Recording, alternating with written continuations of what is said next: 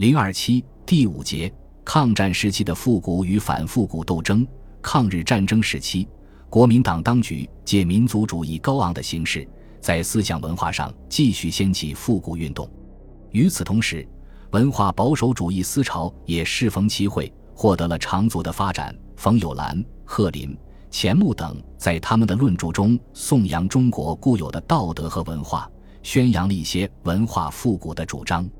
马克思主义理论工作者对封建法西斯主义和文化保守主义者的复古主张，则进行了批判斗争，成为这一时期文化论争的主要内容。一与蒋介石封建复古主义的斗争，蒋介石以提倡心理建设、伦理建设为名，宣扬致良知、恢复封建道德的复古思想。所谓心理建设，就是确立知难行易的观念。推行力行哲学合成的哲学，要求广大民众不必求知而盲目跟他去行，制成的去行。所谓伦理建设，就是恢复中国固有的德性，恢复忠孝仁爱信义和平八德和礼义廉耻思维。他在一九四三年抛出的《中国之命运》一书中，要求国人领悟行义哲学，一致起而立行，极力美化传统伦理哲学，宣称。我们中国古来的伦理哲学，对于人类社会相系相为之道有详密精深的研究。社会的组织虽有不断的演进，而父子、夫妇、兄弟、朋友之道、上下尊卑、男女长幼之序，乃至邻里相续、疾病相助，实为社会生活不变的常理。还说，中国固有的人生哲学，经孔子的创导、孟子的阐扬、汉儒的训示。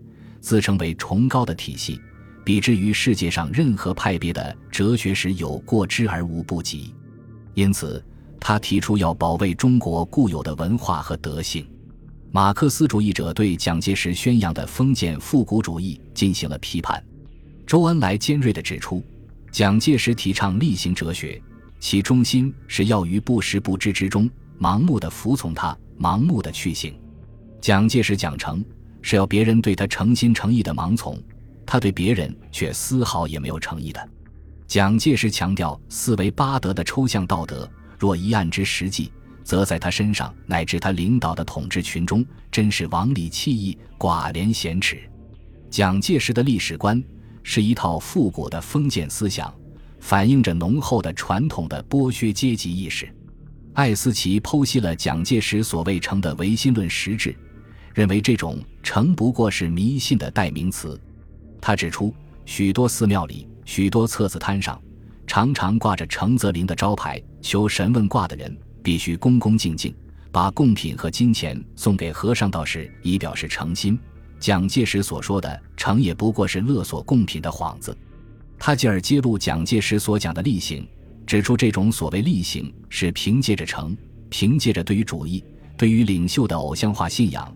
是宗教式的崇神行为，这种所谓例行是盲从的行为，是想把封建时代愚民政策的统治施行到今天。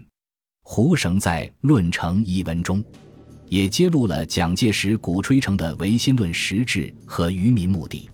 他指出，法西斯主义在其哲学基础上有意地加上神秘主义的色彩，由此，在东方专制主义下的成的神秘主义，就和近代最反动倒退的。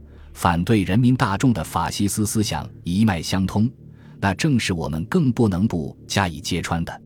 严格否定这种专制主义的神秘内容，在实践生活中发扬诚信与真诚的精神，那才是我们对于民族的文化遗产所应有的态度。此外，范文澜的袁世凯再版、齐彦明的《蒋介石的文化观》等文，也对中国之命运。宣扬的文化复古思想进行了批判。